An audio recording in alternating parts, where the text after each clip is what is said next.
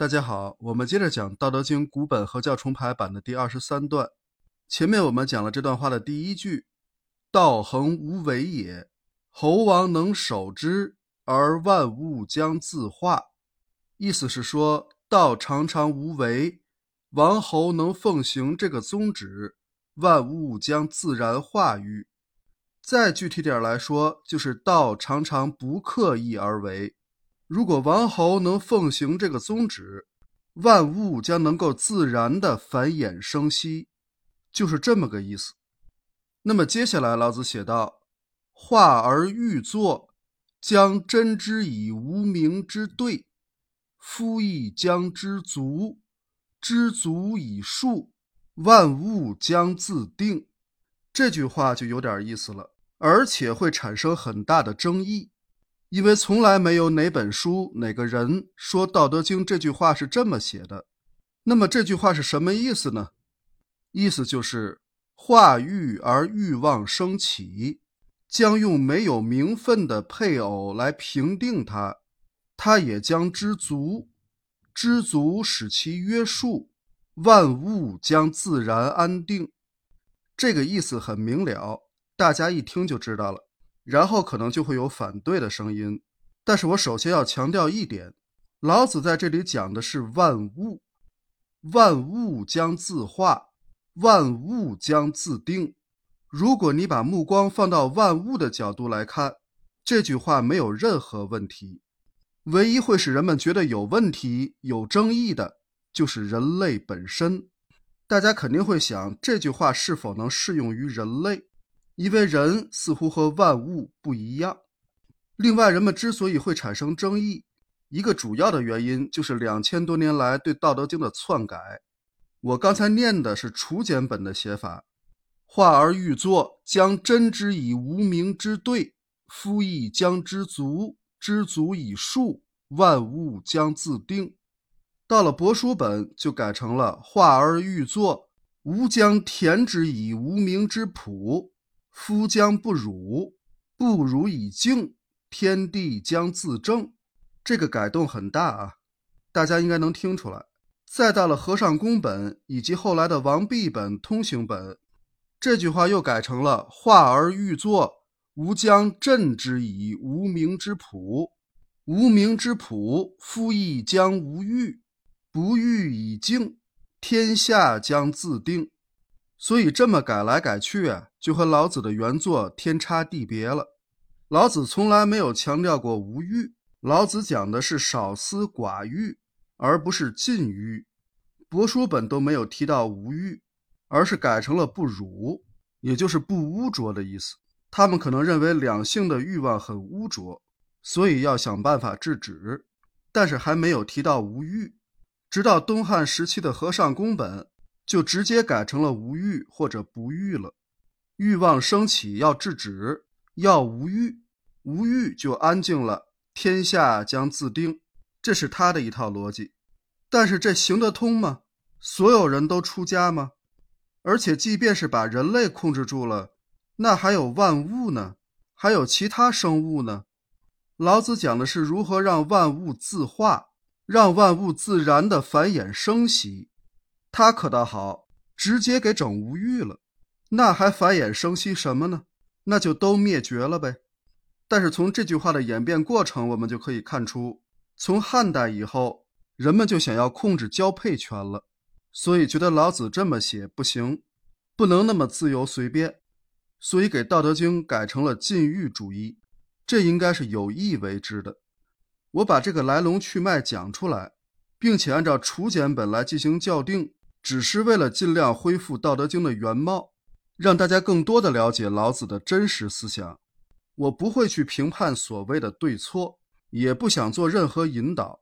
现代人应该都有自己的判断力，也应该有独立行为的能力。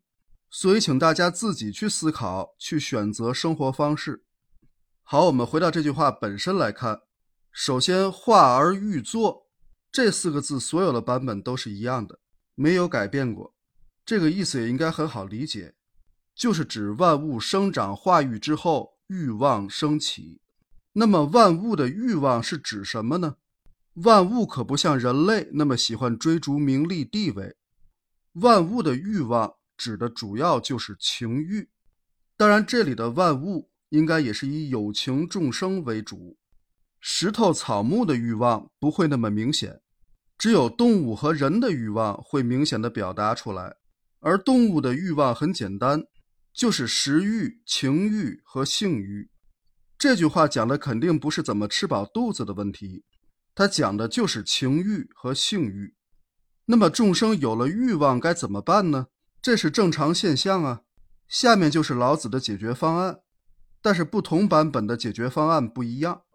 初简本的对策就是将真之以无名之对，这个真是贞洁的贞，在这里是评定的意思，就是用无名之对来评定它。什么叫无名之对？上一段老子刚讲过，道恒无名，就是道常常不讲名号，或者说不讲名分。对字是配偶的意思，那么这个无名之对，指的就是没有名分的配偶，用没有名分的配偶来评定它。我再次强调啊，老子这里指的是万物，具体来说就是有情众生。就是动物类，小鸟、小鱼、小猫、小狗都是这样的，它们没有名分之说。至于人需不需要名分，按理说也不需要，但是很多人已经习惯了这件事儿，所以大家自己看着办。另外，未成年人请在家长的指导下收听学习，谢谢配合。这句话的确很难讲啊，为了还原《道德经》的原意，我只能尽量的讲一下了。希望不要造成误会。另外，我要说明一下这个“对”字，除了楚简本之外，几乎所有的版本都把这个字写成了“朴”，无名之朴。请问，无名之朴是什么东西？朴的意思就是原木，无名的木头是什么？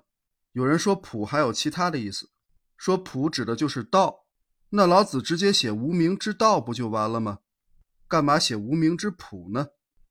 这个字在初简本中写的是“对”字的一个一体字，上边是一个蒲草的“蒲”，也就是“蒲”的繁体字的右半边，下边是一个“寸”字，这是“对”字的一种篆字的写法，是上下结构的。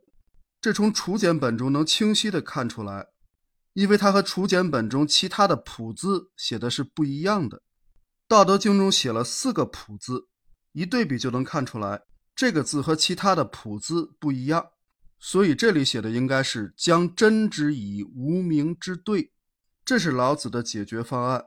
至于其他版本的解决方案，这里就不多说了，大家可以看书，其中有详细的说明。总之，把几种方案摆在一起是高下立见的。最明显的就是通行本“吾将镇之以无名之朴”，就是我将用无名之朴来镇压它。不管这无名之朴是什么东西，就是要镇压它，要压制它。这一看就有问题。压制能解决得了欲望吗？肯定不能。压抑欲望、禁欲主义所导致的结果，往往是情绪的失调和性格的扭曲，甚至是身体的疾病，根本解决不了问题。实际上，老子所讲的真知，就是平定、平息。是比较好的策略，也就是说，大自然会用无名之对来平定众生的欲望，于是万物就能繁衍生息。而且，楚简老子在这里并没有使用“无”字，就是没有“我”这个字，不是说我将怎么怎么样。平定众生之欲，不可能是哪位王侯或圣人，不是统治者干的事儿，只能是大自然，是道和天地。有人可能会对这个无名之对难以接受。你只要想一想，世间众生除了人类之外，没有任何一个物种重视名分，他们或聚或散，都是自然而然的选择，没有媒人牵线，也不用父母操心，大自然给众生都安排好了配偶，他们不讲名分，也不要彩礼，但是人类偏偏喜欢搞特殊。讲名分要彩礼，父母还操心的要命。当然，人们会说，人不是动物，不可能像动物那样随便，这没有问题。人肯定比较高级，但是高级的行为也不妨碍顺其自然啊。为什么要那么执着于名分和彩礼呢？为什么要对婚姻这么强求呢？为什么要给自己制造这么多束缚呢？让婚姻变成一座牢笼呢？这是这句话需要人们反思的东西。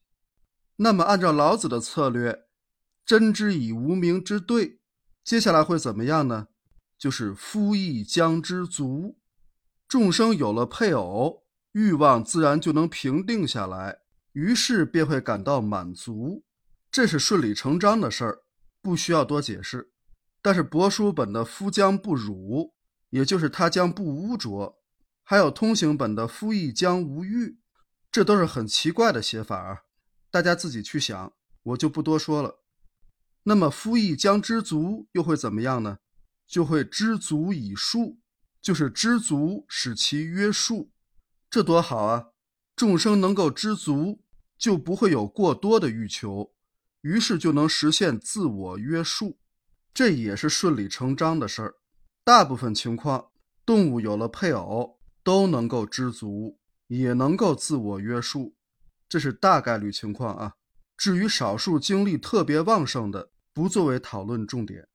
那么知足以数的结果就是万物将自定，这个时候万物都安定下来了，大自然并不需要颁布什么法令制度，万物很自然的就能安定下来了，这才是这句话的真实含义。好，今天我们先讲到这里，感谢大家的收听，我们下一讲再见。